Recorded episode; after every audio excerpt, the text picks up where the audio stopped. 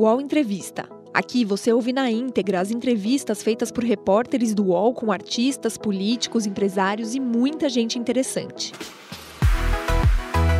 Oi, gente. A entrevista de hoje aqui no estúdio UOL Folha é com o deputado e líder do Centrão, Arthur Lira, do PP. E eu e meu colega Guilherme Mazeira, a gente vai fazer umas perguntas para falar um pouco sobre como é que está a relação do governo com o Congresso, o que, que foi aprovado nesse ano, se foi mais por causa do governo ou por causa do Congresso, e alguns outros temas. Obrigada, deputado líder, por estar aqui com a gente. Né? Obrigado, Obrigado é, a vocês. A gente queria começar, na verdade, perguntando sobre é, os principais projetos aprovados nesse ano é, no Congresso. Então, assim, o principal foi a reforma da Previdência, e eu queria uma avaliação do senhor. É, esse, a reforma ela foi aprovada, na sua avaliação, mais por mérito do Congresso ou por mérito do governo? Se o governo soube se articular, qual a sua avaliação dessa, da aprovação da reforma? Olha, eu acho que o governo ele teve o mérito de mandar para o Congresso uma proposta, né? Ela, seja dita uma verdade clara, ela já vinha bastante amaciada dos debates, das discussões do governo anterior. Nós tivemos ali a um passo de, de aprovar a reforma da Previdência ainda no governo Temer, quando teve toda aquela confusão.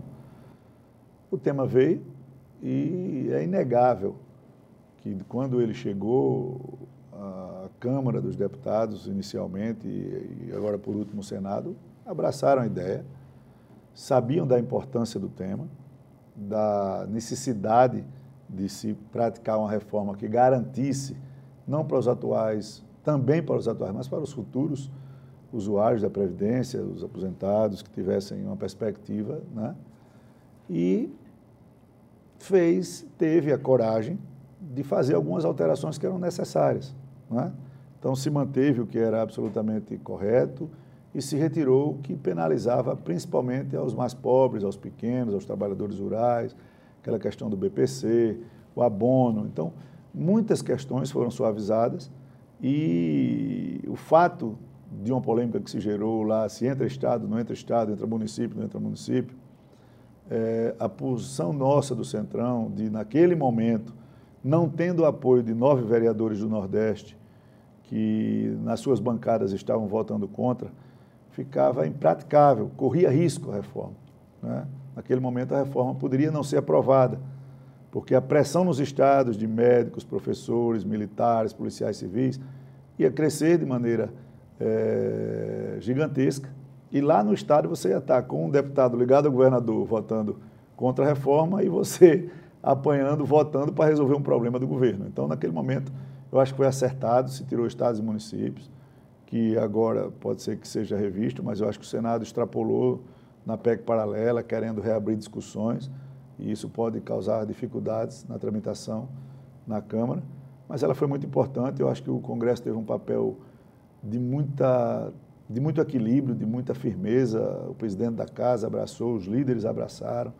Os debates transcorreram de maneira muito equilibrada na Casa entre oposição e, e, e deputados que votavam a favor da Previdência. Eu acho que foi uma boa resposta, um tema árido, um tema difícil que, que aconteceu esse ano. Né? Na sequência, muitos outros projetos, como a sessão onerosa e essas outras coisas que vieram ainda dar, a dar mais é, repartição de recursos, mais equilíbrio financeiro, mais possibilidades que estados e municípios possam ter para esse momento de, de aperto, de arroxo né, que a gente vive. Deputado, o senhor falou que desses projetos que são é, mais complexos, exigem muito debate, e muito, muita articulação e citou o Centrão é, como um dos fiadores aí para esses projetos passarem. Teve algum projeto na Câmara e no Congresso que passou sem um, um apoio do Centrão?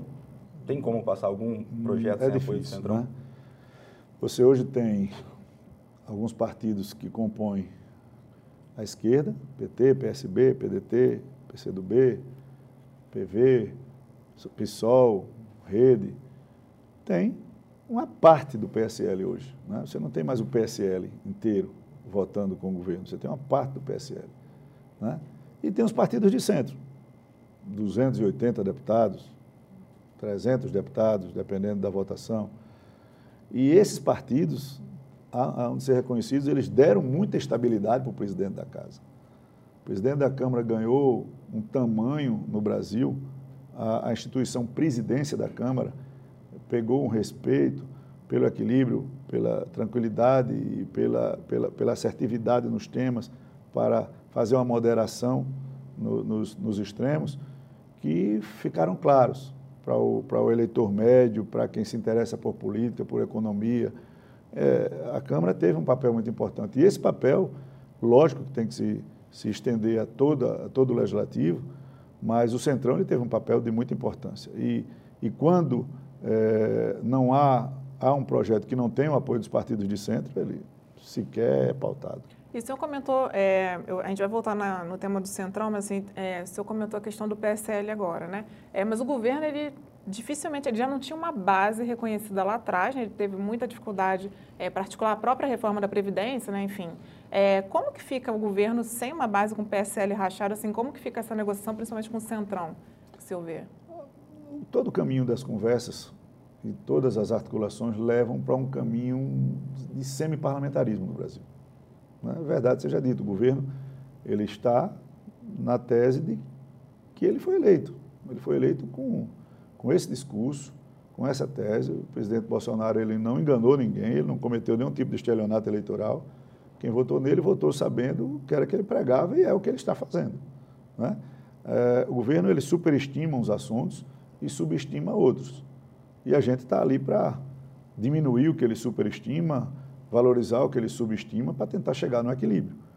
Então, ele pensa diferente, o governo age diferente, ele, ele tenta fazer uma, uma, um apoio de projeto a projeto, de assunto a assunto, e isso é desgastante. É desgastante para o Congresso, é desgastante para o governo, muitas vezes não dá certo.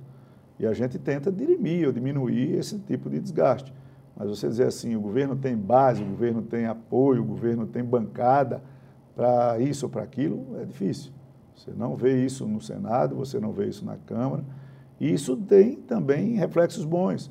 O parlamento ele ganhou uma liberdade maior para que tivesse um protagonismo em vários assuntos e principalmente no orçamento impositivo. Ineditamente ele foi votado primeiro e segundo turno com interstício numa sessão só, quase por unanimidade.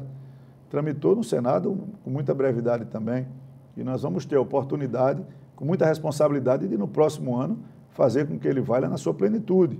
E aí é aquela questão é, pragmática do Paulo Guedes, é mais Brasil e menos Brasília, não é?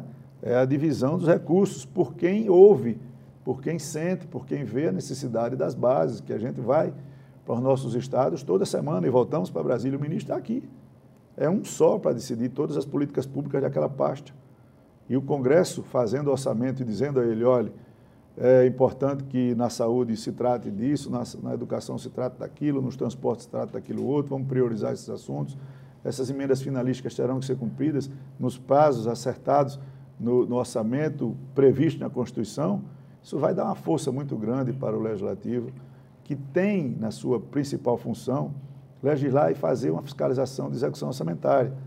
Hum, você não vê em legislativo nenhum no mundo a quantidade de projetos que são aprovados no legislativo brasileiro. E eu, às vezes, me pergunto, quanto mais aprova, eu não sei se é melhor ou pior para o povo.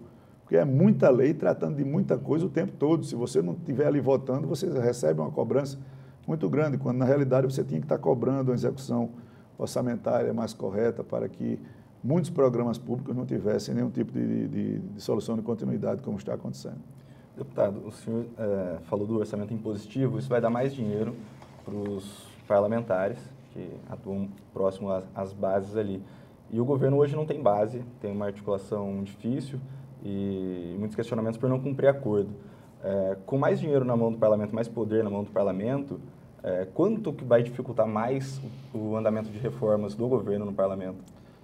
Olha, é, primeiro a gente parte do princípio que nós não vamos ter mais dinheiro né? O, o, problema é que o orçamento, como um todo, com todas as suas previsões de receitas, despesas e tal, eles eram comandados por poucas pessoas. O núcleo do planejamento, o núcleo da fazenda e 20 ministros. Né? Na realidade é isso, mas o presidente da República. O Congresso funcionava como o pedinte, o Pires, você para ter uma audiência com o ministro um mês, dois meses, três meses. Ah, não pode, não dá, não tem dinheiro, não é a minha prioridade. Não é a minha prioridade, a gente tem que ouvir. Né? Não é a prioridade do Ministério. E aí, esse orçamento impositivo ele vai democratizar. É importante vocês entenderem que são 600 parlamentares que têm compromisso, que são eleitos. Nós não somos indicados, nós não somos nomeados, nós somos eleitos. Isso se renova de quatro em quatro anos. E você tem que prestar conta de tudo que faz. Para você retornar aqui, a peneira é muito difícil. Então, esse orçamento, primeiro, vai dar transparência, vai ser muito bem, tem que ser muito bem discutido, porque ele vai, finalisticamente, como eu estou dizendo, para todas as ações ali, o, o, o, o relator geral, que tinha um papel importante, agora tem muito mais, porque ele tem que fazer a, a aglutinação de todos os pensamentos, de esquerda, de direita, etc., porque todos são votos. E se você não tiver voto, você não aprova o orçamento, nem na comissão, nem no plenário. Então vai ser muito mais democrático, vai ser muito mais é, de atendimento às demandas reais da população. Não tenho dúvida disso. Com relação a. Me desculpe. A, a articulação do governo, vocês podem articulação do governo, a articulação com projetos? Eu acho que não, porque de há muito a gente, para não falar bem nem mal, a articulação do governo é nula. É? Ela não existe. Ela, às vezes, dificulta o trabalho dos líderes. E como é que, para que foi e como é que funciona o trabalho de um líder? É, a Câmara sequer tem 513 cadeiras para sentar.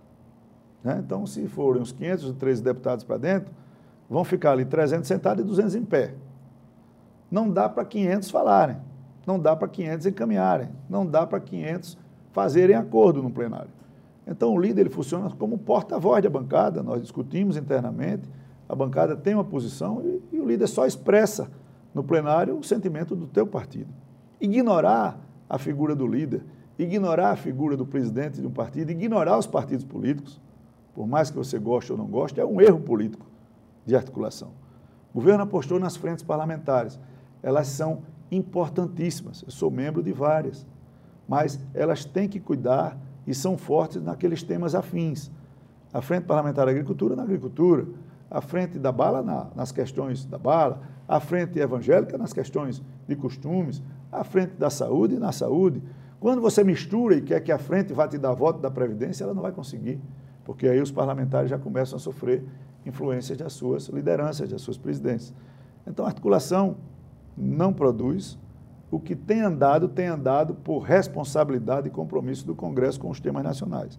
As reformas que estão lá, é, tanto a tributária, quanto a administrativa, quanto a questão do verde e amarelo, quanto à questão do Pacto Federativo, não acontecem esse ano, e a gente já dizia isso, e para acontecer o ano que vem, vão ser discussões muito duras, vão ser temas que vão ser tratados com muita firmeza, para que a gente não cause prejuízo sem necessidade a esse ou aquele setor. Né? A reforma tributária mexe sensivelmente com todos os setores, estados, municípios, empresários. Né? É uma questão muito técnica. Então, a gente e o Congresso eu acho que tem que ter e terão a responsabilidade do ano que vem de saber separar os discursos populares, né, as questões que vão salvar o Brasil, porque todas essas empresas que faziam consultoria, que andavam lá na Câmara, e eu, se vocês acompanham, sabem que eu sempre fui muito crítico a isso, num determinado momento a reforma da Previdência só se viu para especulação de mercado, né? ainda não trouxe os efeitos, porque os efeitos são a longo prazo, e muitas vezes as falas, os comportamentos do governo afugentam aqueles que poderiam vir investir no Brasil. Né? A insegurança política e jurídica que a gente vive afugentam. E aí a Previdência não surtiu efeito. Porque se não aprovar a Previdência, o dólar vai para 4,20. Nós aprovamos a Previdência. Nós demos quase um trilhão de potência fiscal, como dizia o Guedes. E o dólar está a 4,25. Isso no oficial. Se você for comprar um dólar turismo, para 4,50, 4,70. Então, você tem que ter um cuidado para saber das causas e efeitos. Eu acho que isso o Congresso, nesse ano de 2020, deverá se posicionar bem com isso. Mas é, o governo, o senhor falou que a articulação no momento é nula, né? É, o governo fez, mexeu, né? colocou o general Ramos né, para fazer essa articulação, é, não funcionou então. E como que vocês estão fazendo a interlocução com o governo? Não é com o general Ramos, é com quem? Olha, o general Ramos a gente conversa com ele. Né? É um homem bem intencionado. Lógico que ele veio do Exército, né? general, e muitas vezes ele tem que ter um tempo para que entenda da política, né? entenda desses, desses trâmites. Então, quando o governo ele quebra a hierarquia. Né? Você tem, na minha visão, deputados, liderança, liderança, ministro, ministro, presidente. Quando eu preciso falar com o presidente, eu vou ao ministro, eu digo, a gente precisa falar com o presidente. Se forem os 513 deputados no presidente, o presidente não vai fazer mais nada. Se o ministro for atender 513 deputados, toda semana um deputado volta com demanda da sua base. E aí ele perde tempo atendendo, falta tempo para resolver as demandas. Então isso vai virando um, um novelo ali, um, um emaranhado de uma teia que não consegue sair do lugar, vai ficar encerando. É aquela história, você está numa casa muito bonita, com vento, brisa, mas tem poeira no chão. Aí você vai varrendo a poeira, brisa, bota a poeira para dentro. Você vai varrendo a poeira. Isso tem sido uma, uma, uma, uma ação recorrente toda semana. A gente vem a Brasília para tratar dos problemas que na semana passada não foram encaminhados e chega na semana, vai ter que esperar para a semana que vem e fica assim. Então, a articulação falha nisso, é, público, para quem cobre, o Congresso que, que tem dificuldades. O governo mudou alguns líderes, né? o líder do governo no Congresso, muita credibilidade, muita habilidade, o líder na Câmara, o líder do Senado, mas infelizmente, quando você não é empoderado, você não resolve, você não tem autonomia para bancar os acordos, você fica sempre sujeito a uma terceira ou quarta opinião, você se enfraquece dentro do parlamento. O senhor falou de, de, cumprir os acordos. Nas últimas semanas a gente tem visto as sessões do Congresso é, com muita dificuldade de acontecer e os acordos que são feitos entre as lideranças da Câmara e do Senado são cumpridos pelos deputados e não estão sendo cumpridos pelos senadores. O que está acontecendo? A gente tem que, separar um pouco, né? Na realidade, é, os temas são temas que são transparentes, claros. Vamos supor, LDO a LDA foi votada, foi aprovada e houveram vetos. Né? E esses vetos eles impactam diretamente no funcionamento do orçamento impositivo. E aí, juntam-se as lideranças para dizer, não, esse nós vamos manter, esse nós vamos derrubar. E aí tem que ter o fio do bigode. Não é? Por algum motivo, o Senado não vem conseguindo honrar com os acordos que são feitos pelas lideranças deles mesmos. Né? E não é uma coisa que, que está contra a Câmara, é um problema, no meu ponto de vista, interno lá. Tem alguma coisa acontecendo, é alguma questão mal resolvida, ou talvez um, um grupo querendo toda hora estar tá, tá se mostrando como: olha, eu estou aqui, eu preciso ser ouvido, eu quero participar, ou qualquer coisa desse tipo. Mas isso tem prejudicado é, o andamento das matérias do Congresso. A sessão do Congresso ontem caiu absolutamente por isso. Nós tínhamos aí vetos para serem votados, PLNs para serem discutidos, talvez votados, e pela falta de cumprimento de um acordo com relação à propaganda eleitoral, que eu acho que os partidos vão se ressentir muito com isso, isso talvez atenda a uma facção, mas não atenda a todas. Você perder a propaganda eleitoral no rádio, na televisão, você enfraquece os meios de comunicação e você fortalece um tipo de, de maneira de fazer política totalmente voltada para redes sociais. É isso que alguns senadores que votaram lá fizeram e deixaram claro. Então, o Senado, como está num momento de muita divisão de, de, de pensamentos e de grupos que estão é, antagonicamente tentando se posicionar, para você conseguir 41 votos com presença de 60 é difícil. Ontem a sessão foi encerrada com 60 senadores, 60, 61 senadores. Então tiveram 39 votos, perdemos por dois. Mas tiveram alguns partidos ali, como o próprio PSDB, que fez acordo e não entregou os votos todos da bancada. E se houver alguma, por exemplo, é, o papel do presidente do Senado nisso, no sentido de uma diferença em relação a como que o presidente da Câmara lida com os, com os deputados, por exemplo, e o jeito como o Davi Alcolumbre está lidando no Senado, está faltando é, coesão, está faltando ele entrar mais, por exemplo, para tentar Não, o isso? Presidente Davi ele tem feito tudo que pode. Né? É firme quando tem que ser, tem sido correto nos momentos. O problema é esse, o Senado é uma casa diferente, o Senado é uma casa de 80, né? Então, são mandatos de oito anos, são cidadãos que representam o Estado e na sua é, igualdade, né? Cada Estado tem três. Então, é outro pensamento, é outra realidade, eles, eles trabalham é, de uma maneira diferente, se articulam de maneira diferente, só que nós nunca vimos é, essa questão, ou, ou, ou estão dizendo que tem acordo sem ter, que tem número sem ter, mas é uma coisa que está flagrante. Né?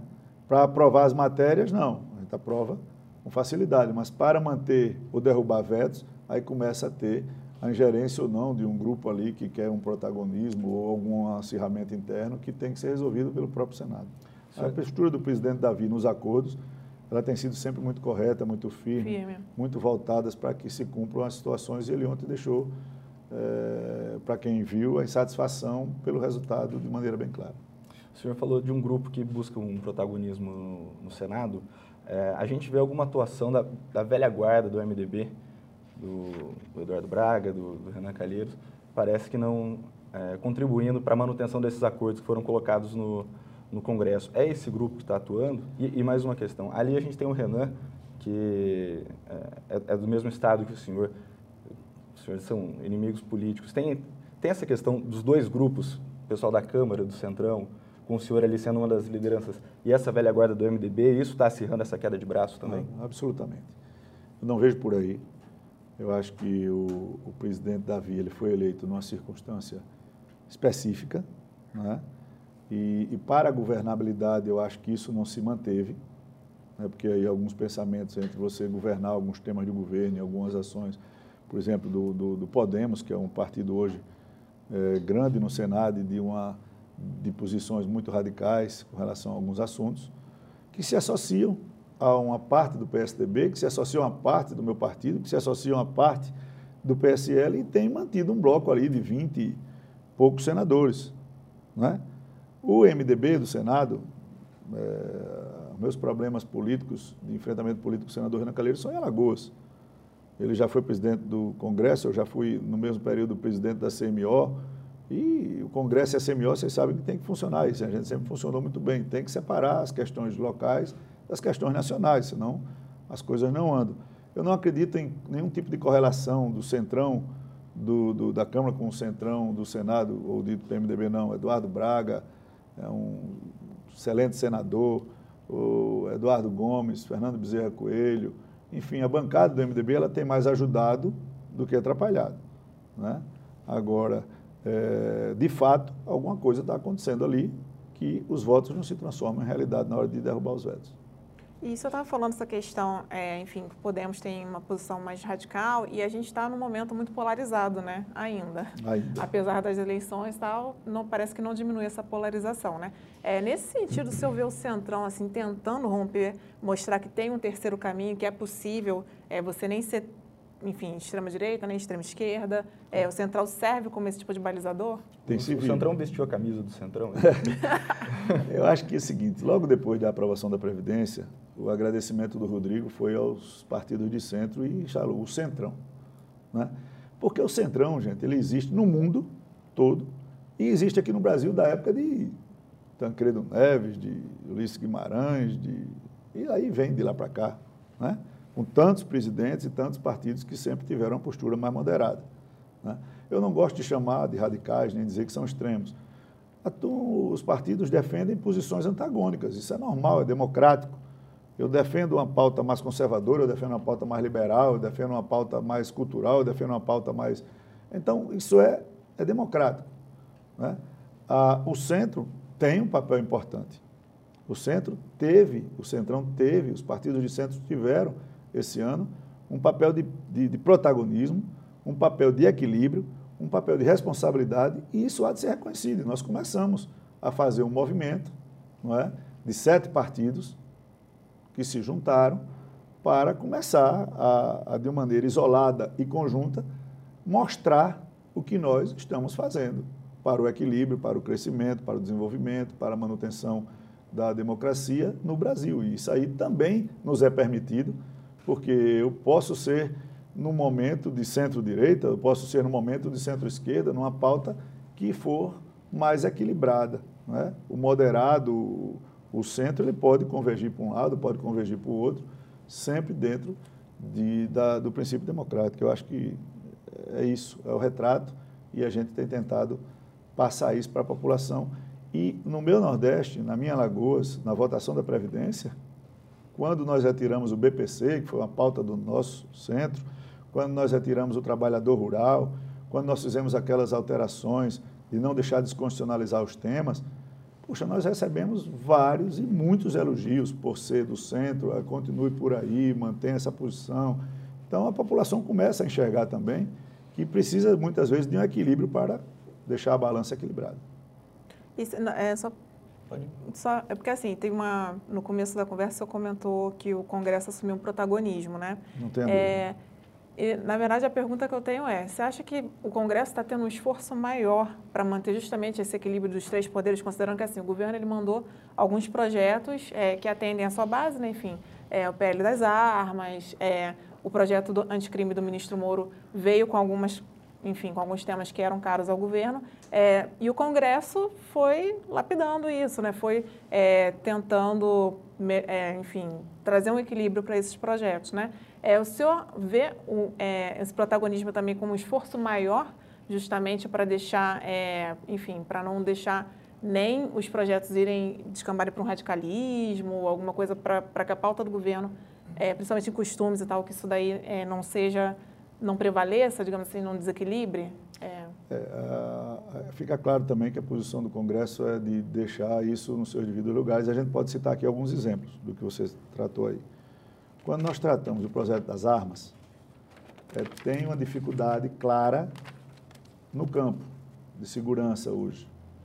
Então, nós separamos um pedacinho do projeto das armas e votamos a questão do porte e da posse dentro da propriedade rural. Ponto. Ah, é, voltou aquela questão do projeto de novo como um todo. Nós separamos de novo a questão dos CACs e fizemos regras duras para os CACs, para que essa categoria tão honrosa e briosa não seja invadida por pessoas que querem ter só o CAC para ter um porte de arma. Então, a emenda minha, subscrita por todos os líderes e aprovada por unanimidade, diz: não, você pode ser CAC você só pode ter porte depois de cinco anos de efetiva comprovação de atividade. Então você faz uma peneira. Então ali a gente votou um outro pedaço.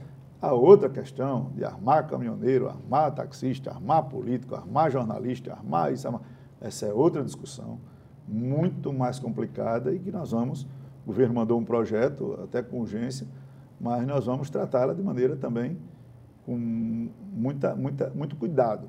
Né? Você vem para as outras questões. A justiça tem mantido um equilíbrio é, sob o comando do, do presidente Toffoli muito correto. E, às vezes, o que é correto juridicamente não é correto na, na, tratativa. A gente hoje vive um dilema entre a velocidade das redes sociais e da vida real. Né? Você tem uma velocidade nas redes sociais monstruosa e se apanha muito, o radicalismo está muito forte, o ódio está muito grande você tem prazer de postar um vídeo de alguém agredindo alguém, alguém xingando alguém, alguém fazendo isso, e aí isso viraliza com a, com a rapidez muito grande. E cabe a nós começarmos a dar limites a isso. Eu acho que tem que ter uma legislação mais dura, mais firme com relação a fake news, com relação a essa questão de internet, com relação à invasão da privacidade de todos e de qualquer pessoa a qualquer momento. E nesse assunto, é, o protagonismo do Congresso tem sido muito forte. Eu acho que os poderes têm trabalhado para harmonizar e nós temos a obrigação de manter os princípios democráticos muito ativos. Essas brincadeiras de ficar citando as cinco como maneira de tentar impedir movimentos que venham pacíficos, a gente não pode reclamar de movimento pacífico. A gente tem que reclamar de movimentos que venham com vandalismo, com, com, com agressões, com, com violência. Mas movimento pacífico, não. Então, quando a gente começa a vulgarizar um tema como as cinco, que é muito caro para quem passou, para quem viveu, para quem viu, a nossa geração não, mas a geração mais antiga sofreu, você vai falando, vai falando, vai falando, daqui a pouco você tem umas cinco batendo na sua porta, porque é natural. A gente tem que se posicionar com relação a isso.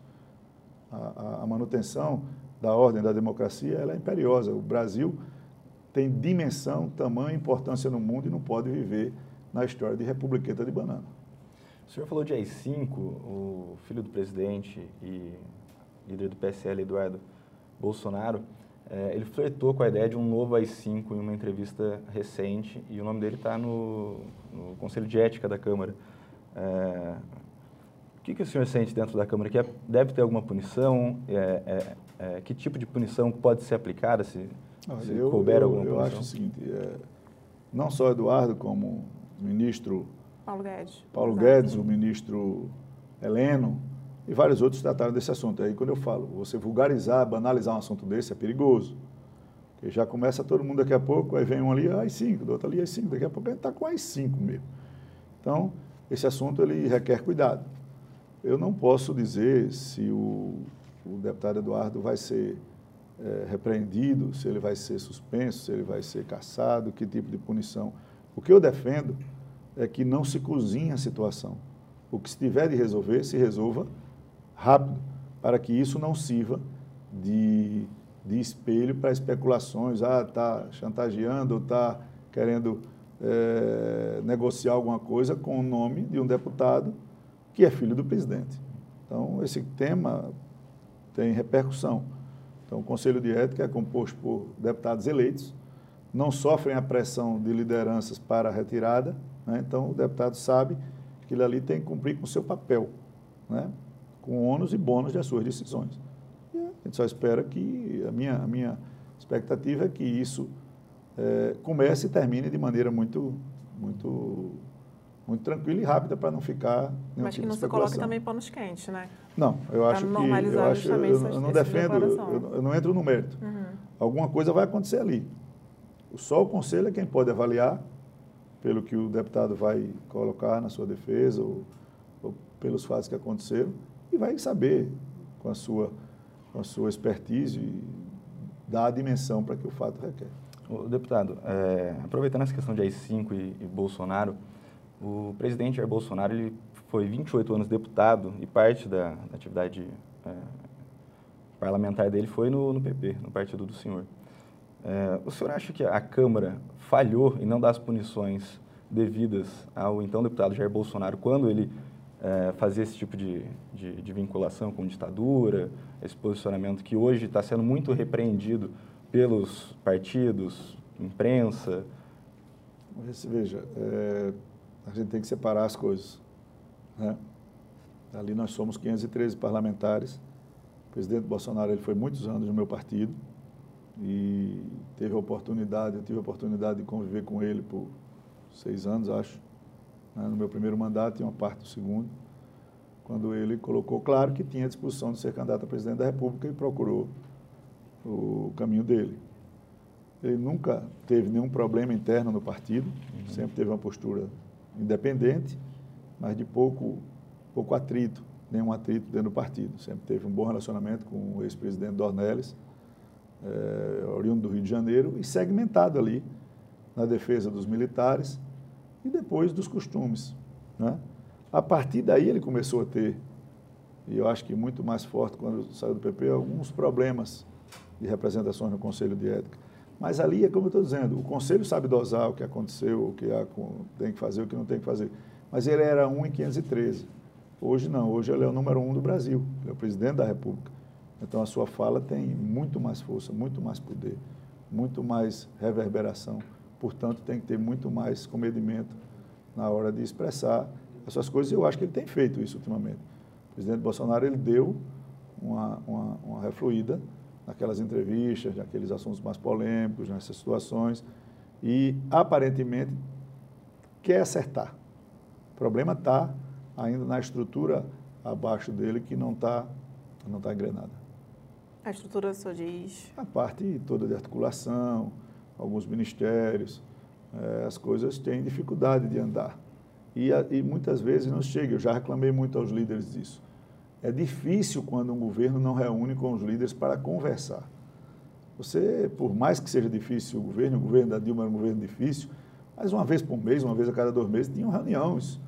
A imprensa cobria, todo mundo na mesa, líder do Senado de um lado, líder da Câmara do outro, presidente, ministro da, da Fazenda, Casa Civil e tal para tratar dos assuntos, dialogar. Não é possível que toda hora o Congresso esteja sempre surpreso com a, um texto de uma medida provisória que a gente só sabe quando chega na Câmara. Se nós pudéssemos discutir antes, se nós pudéssemos falar antes, se nós pudéssemos dar a nossa opinião, sugestões, as coisas chegavam muito mais redondas, poderiam andar de uma maneira mais rápida. Então, na minha opinião, o governo falha nisso.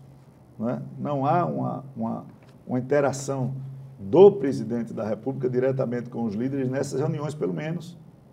Nós tivemos uma na, na transição e um café da manhã no Alvorada para tratar do início da tramitação da, da, da Previdência e só. E as lideranças não funcionam. O líder da Câmara não propicia isso, o líder do governo está começando a ser cobrado disso e o líder do Senado também não.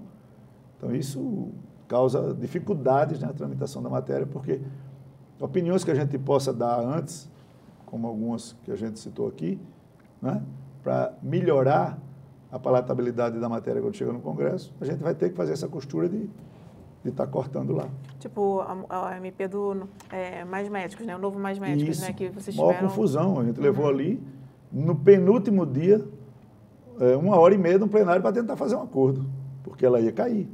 Era uma medida que tinha dificuldades na criação da agência, daquele consórcio, do Revalida. Tinham mais de 20 destaques para você votar na Câmara sem acordo com a oposição obstruindo. Ela estava morta. O ministro saiu de lá perplexo, disse, Mandetta, esqueça, ela vai cair aqui. Se não fizer um acordo, ela vai cair. Então foi quando a Câmara fez um acordo de votar um projeto do Revalida, estendendo para as universidades públicas privadas com nota 4 e 5, uhum. né, duas vezes por ano para dar uma oportunidade a esses brasileiros que fazem esse curso no exterior, que tenham a possibilidade de fazer esse teste aqui e poder atuar. Se não passar, não atua. E aí sim, diminuiu-se a quantidade de destaques, a gente teve mais médicos. Mas nós não participamos em nada do Médicos pelo Brasil. Não soubemos de nada. A bancada da saúde mesmo se ressente muito da articulação do Ministério e da Casa Civil na, na, no envio da SMP. E essa surpresa com o conteúdo dos projetos do governo é, aconteceu, pelo que foi divulgado pela imprensa e as lideranças reclamaram, é, com as três PECs que o Guedes enviou recentemente para o Senado. É, pelo regimento, é, é, as PECs começariam a tramitar pela Câmara e depois iriam para o Senado, mas o governo deu um jeito de colocar lá no Senado e dois, três dias depois, o pessoal da economia foi fazer uma reunião com os líderes da Câmara é, para explicar os, parte dos projetos do, que estavam no Senado. Como que o senhor vê é, essa atuação, é, essa estratégia que o governo teve com, com três PECs. É, com relação a mérito, é o que eu estava dizendo, com relação a mérito, nós vamos tratar o mérito da, das matérias com o devido respeito e com o critério necessário. Do ponto de vista da, da Constituição, eu não estou falando nem da, da questão de você ser mais afável, menos afável, ou fazer um, ou ser solícito, ou ser educado, não. É inconstitucional o que foi feito, flagrantemente. Isso causou algum mal-estar? Causou. Vamos superar? Vamos. Agora, quando você vê o ministro da Fazenda, o do Tesouro, o do Planejamento, e mais um outro, os quatro dando entrevista falando do assunto, é claro que a, a matéria tinha origem no governo. Está clara, não está? Matéria oriunda do governo a tramitar no Congresso tem que entrar pela Câmara. É constitucional. A Câmara é a casa do povo. É por lá que entra. O Senado é a casa revisora dos estados. É quem dá o equilíbrio para as disparidades de bancada. São Paulo tem 70 deputados, o meu estado tem 9. Então, se eu for disputar com São Paulo tudo no Brasil, eu não ganho nada dele. Mas no Senado são três senadores de Alagoas e três de São Paulo. Então, esse equilíbrio é necessário. Mas você, quando modifica a tramitação, achando que isso vai facilitar, na realidade, causa um efeito contrário. É, e ficou claro ali na, no dia da entrega do projeto, né? Para quem foi lá viu que o clima não estava muito bom. Que é a coisa da PEC paralela também, né? De estados e municípios, né? Que na Câmara já, já havia essa sinalização de que não havia clima, digamos assim, para votar esse tipo de inclusão. Sem o envolvimento dos partidos de oposição uhum. e dos deputados da bancada, principalmente do Nordeste, ligados aos governadores, o clima já era ruim. Mas a gente, bom, é aquilo que eu estava dizendo, seccionou, votamos a Previdência, votou. Foi bom para todo mundo? Foi bom para todo mundo. Deu uma tranquilidade? Deu uma tranquilidade. Com estados e municípios não passaria, mas a gente tratar estados e municípios agora é mais fácil. Mas não quer dizer que seja resolvido sem os votos da oposição, mas só estados e municípios. Aí o Senado reabre a discussão, querendo mudar a regra de transição, querendo mudar isso, querendo mudar aquilo, fazer concessões aí, a gente vai, vai voltar toda aquela história na Câmara e fica impraticável, porque aí se você abre uma discussão dessa e uma das casas pensa diferente da outra, você não termina. A PEC ela tem que ter texto idêntico nas duas casas. E nesse sentido eu acho que o que o Senado fez agora dificilmente prospera na Câmara. Dificilmente. Mudar um pouco de assunto. É, tem esse primeiro ano do, do presidente Rodrigo Maia na Câmara, junto ao governo Bolsonaro. e muita pauta econômica que foi, foi votada, né, com um viés um pouco mais liberal. É, pedi para o senhor uma avaliação desse ano do presidente Rodrigo Maia na presidência da Câmara. O senhor já falou um pouco do protagonismo que o centro ajuda a dar e o Congresso todo. E, e perguntar se o senhor já é candidato para a presidência da Câmara no próximo biênio. Não, veja, é, vamos deixar essa, essa situação de candidaturas à parte. Acho que eu me coloquei ontem, é muito cedo. Isso influencia diretamente no humor das pessoas e dos partidos. E nós vamos precisar de todos juntos para continuarmos trabalhando no ano de 2020. Assunto presidência da Câmara, a gente tem que tratar lá isso lá para setembro, outubro, novembro do ano que vem. Né? Qualquer antecipação, qualquer é, suposição todo mundo faz, especulação todo mundo faz, aposta todo mundo faz. Mas todo mundo que está ali dentro sonha em ser, ou quer ser, qualquer um dos 513 que se o cavalo passar selado, como a gente diz no Nordeste, o cara monta e vai embora. Né? Mas eu acho que o momento é inapropriado. Acho que o presidente Rodrigo tem feito um bom papel. Ainda tem mais pelo menos um ano e dois meses de mandato, com muita responsabilidade ainda sobre suas costas, sobre seus ombros e como presidente do Senado. E nós precisamos estar juntos é, com relação a, a, esses temas que, que ainda virão. Né? É, com relação à pauta econômica, ela ficou clara. Ela primeiro foi pautada pela Previdência. Segundo, ela veio com mais essa questão da tributária, tinha administrativa, aí tem essas outras situações aí de, de, de sessão onerosa, de pacto federativo. E nós começamos a fazer uma cobrança interna dos líderes pela pauta social. Né? Porque muitas vezes a econômica ela é entendida num determinado setor do centro-sul, mais o norte, o nordeste, centro-oeste, ele precisa de uma atenção maior, de uma atenção melhor, por terem é, situações climáticas, culturais, educacionais, nutricionais mais difíceis. Né? Então, a pauta social é importante. Nós, é, o presidente da Câmara deu uma roupagem aí com a, os deputados mais novos para também dar uma visibilidade, é importante o gesto, mas é importante também não se afastar do centro, né? que cobrou e cobra muito isso. Então, acho que agora nós vamos entrar nessa pauta social, até na frente dessas outras questões é, econômicas e administrativas que estão pautadas na, no Congresso. Penso eu que a gente vai ter mais agilidade nesses temas do que nesses outros. E tem dois temas, na verdade, agora que estão é, que saem também um pouco dessa questão econômica, né? Que é a PEC da prisão em segunda instância é, e o pacote anticrime, enfim, que em tese isso vai começar a tramitar. É, o senhor acha que só no que vem mesmo que a gente vai ver uma solução para essas duas? Vamos lá, é, separando as duas, né? Pacote anticrime, e, e eu sou daqueles que nunca deixei de dar opinião, nunca deixei de me posicionar, apanho, não apanho, mas a pessoa sabe como eu penso. Todas as vezes que a Câmara votou, o Senado votou, alguma coisa no momento de pressão, no momento errado, fez projetos ruins.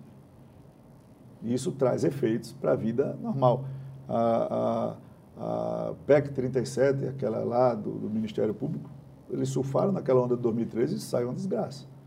Se você pegar a questão da lei de organizações criminosas como ela foi feita, ela carece de arrumação. Se você falar em delação, nem se compara. Todo mundo no Brasil sabe como é que funciona a delação. Né? Todo mundo sabe o que é a lei foi votada e que o MP fez com ela. Então, essas coisas, elas acontecem sempre em momento de pressão. Eu volto a dizer, a Câmara e o Senado têm PECs tramitando por prisão em segunda instância há anos.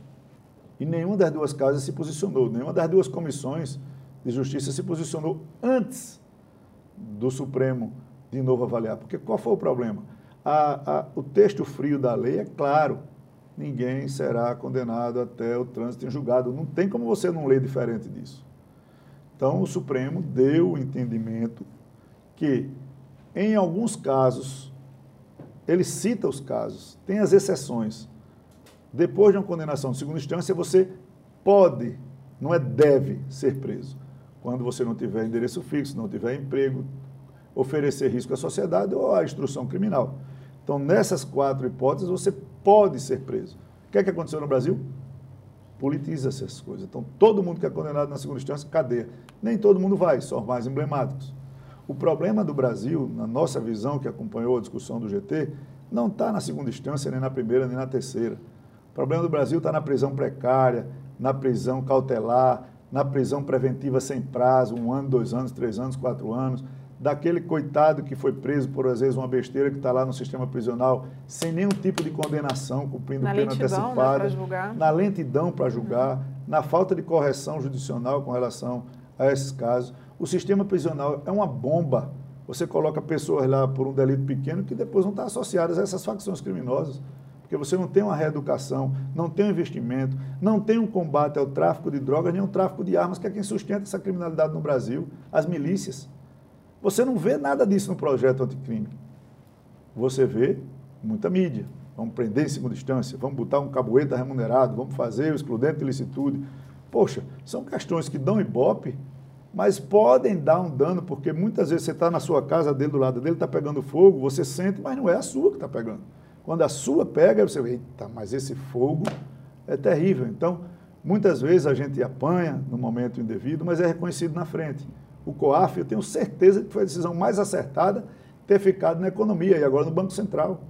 Por tudo que vazou aí nesses sites, nesses grupos, nessas conversas, da manipulação de resultado. Então, você tem que sempre evitar esse tipo de ditadura informal. E o GT, ele fez um excelente trabalho. Quem acompanhou, quem teve a oportunidade de, de, de, de, ver, foram mais de 200 sessões de debates, de audiências públicas, discussões técnicas. Os partidos mandaram para lá os melhores quadros jurídicos para que fizessem um trabalho competente. Então, o ministro Sérgio Moro mandou um projeto. O ministro Alexandre Moraes do Supremo mandou outro projeto. A presidência da Casa, porque eles tinham muitos temas é, afins, juntou os dois projetos. E aí se criou um grupo de trabalho com muita sabedoria para dissecar, para que a gente não cometa de novo, erros passados. Você tem que cometer, inclusive, erros novos, é da natureza humana, mas os mesmos não. Então, fez-se um trabalho. Eu acho que muita coisa do projeto do ministro Sérgio Moro, 60%, 70%, permanece. Uns 80% do ministro Alexandre Moraes permanece.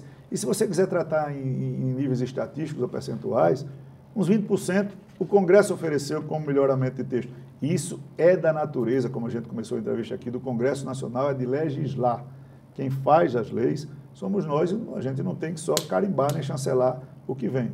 Eu acho que se for uma discussão racional, o pessoal está tendo uma, uma, uma, capacidade de mobilização para ir nas bancadas, esclarecer como chegou, como saiu, o que permaneceu, o que alterou, nos quadros comparativos, e vai ficar a cargo do plenário. Mas o, o deputado que votar, ele vai ter a oportunidade de discutir com o GT para saber exatamente o que está votando, não o que acha que está votando. Então, isso é muito importante, essa dinâmica que foi dada. Com relação à PEC da, da prisão em segunda instância, eu já coloquei, eu acho que a decisão do Supremo, ela retrata o texto constitucional, o ônus de legislar é do Congresso Nacional, tem o bônus e o ônus, então o Congresso não pode se acovardar a, a dizer que não tem essa responsabilidade. Né? E foi feito um acordo entre Câmara e Senado para deixar tramitar a PEC da Câmara. Interessante é que fique claro para a sociedade que o texto da PEC ela não fala só em segunda instância, é, a prisão em segunda instância na, na esfera penal, não. Ela vai para todos os ramos do direito.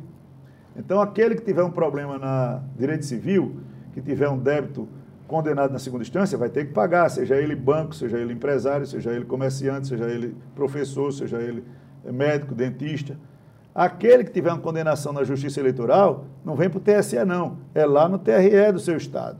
Aquele que tiver um problema trabalhista não vem para o TST, não. Vai ficar no TRT do seu Estado. Então, quando isso for estendido para todos os ramos, aí nós vamos ver o real interesse da sociedade brasileira, de todos que a compõem, em querer aprovar essa PEC. Se for à vontade, a pressão continuará para que a gente coloque todos os ramos do direito. E aí, eu acho que a PEC terá um alcance muito forte. Quando isso poderia ter sido resolvido, na minha visão, uma coisa muito simples. Não precisava mexer em nada. Precisava só ter dizer o seguinte: condenou em primeira, condenou em segunda, o cara pode recorrer, mas suspende a prescrição. Suspender a prescrição é acabar com qualquer possibilidade de procrastinação de recursos aleatórios. Você não vai ficar pra, pra, pra, se você não vai ter o seu crime prescrito nunca. Então, isso dava uma solução no processo civil, no processo penal, na alteração de código, de uma maneira muito mais branda, sem tanta especulação. Eu acho que o único projeto que tem na Câmara que, tá, é, que fala da prescrição não fala de suspensão, fala de interrupção, né? Que é outra coisa, né? Isso pode ser feito a qualquer momento. Né? Quando se tem acordo, você vota uma PEC como a gente votou em positivo em uma sessão dos turnos. Então, quando há um entendimento, faz. Se o entendimento que chegasse é, mais razoável fosse esse, é, não era o ideal? Não é o ideal, porque você é o direito, talvez, subjetivo do cliente, mas é o, é o mais prático. Era o mais prático. Você, quando suspende a prescrição, você diminuiria aí 80% dos recursos que são protelatórios no Brasil. O deputado, e uma última questão, é, o senhor falou da atuação do Ministério Público, é, o uso que foi feito da questão de delação premiada e, e, dentro de um contexto até de uma ditadura informal. O senhor tem alguns processos no Supremo, é, um deles da Lava Jato, e o MP faz acusações de formação de quadrilha, de... Não, não faz mais isso não. A gente, teve, a gente tem é, esses processos não, que colocaram o, senhor na mira. É, o que você vai ter é o seguinte lá. É, na época do Janot, da famosa lista do Janot, é, que é um sujeito que fez muito mal a esse país e hoje paga o preço no ostracismo que vive, né? Muito irresponsável. E aí vem o problema da delação. O meu partido teve uma guerra interna, de quem acompanha a Câmara sabe, em 2011, quando eu cheguei, nós tivemos uma discussão muito forte e retiramos toda uma estrutura partidária que existia, de liderança, ministério, presidência, Petrobras, essas coisas todas. Nós tiramos. E quem foi prejudicado por isso foi Alberto Youssef que era ligado lá à turma. E esse cara caiu por outro motivo na delação e tem que entregar alguma coisa. Aí saiu dizendo. Se você pegar o vídeo da delação do Alberto Youssef, é cômico. Os caras botaram Wikipédia na frente, estado por estado, foto por foto do deputado, para ele dizer se recebia ou não dinheiro, se entregava ou não dinheiro, esse recebia, esse não recebia, esse recebia, esse não, esse sim, esse talvez, esse tem cara de bêbado, esse tem cara de ator sertanejo. É ridículo. E ao final foi feita a pergunta: você entregava? Não.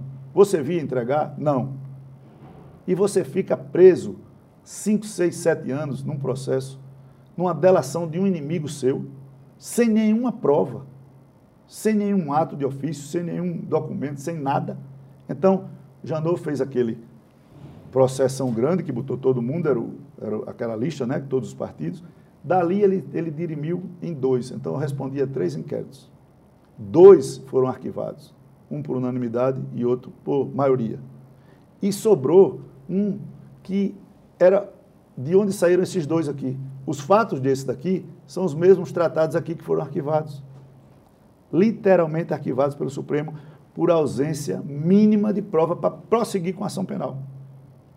E aí o que é que sobrou nessa para o Janot fazer no último dia de saída? Como ele não tinha mais corrupção, como ele não tinha mais lavagem, como ele não tinha mais nada, ele fez organização criminosa. O meu partido é uma organização criminosa porque era um grupo contra o outro, em busca de, de benefício, não. Isso é da política, você tem correlação. Agora o PSL é organização criminosa, porque tem dois grupos se degladiando. O PMDB lá atrás é organização criminosa quando tinham dois grupos brigando por liderança.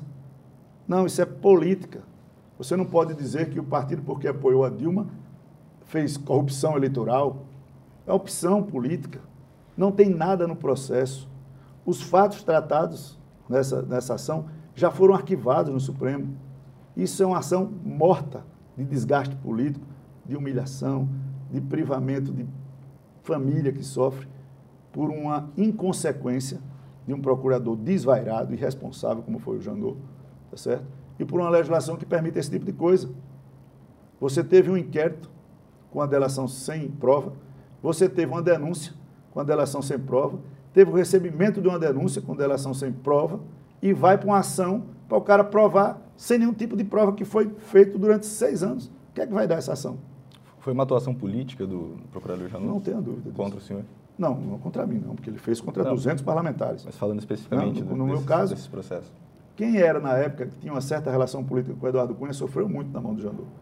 Teve deputados que fizeram algumas perguntas mais ríspidas em CPI contra eh, delatores e o Janot abriu inquérito contra. Então, você viu de tudo ali. Né? Você viu de tudo na época do Janot. E muitas das coisas que ele fez, com o Miller, com o Pelela, com aquela turma, está dando em nada aí. Que fim teve a delação da Odebrecht até hoje?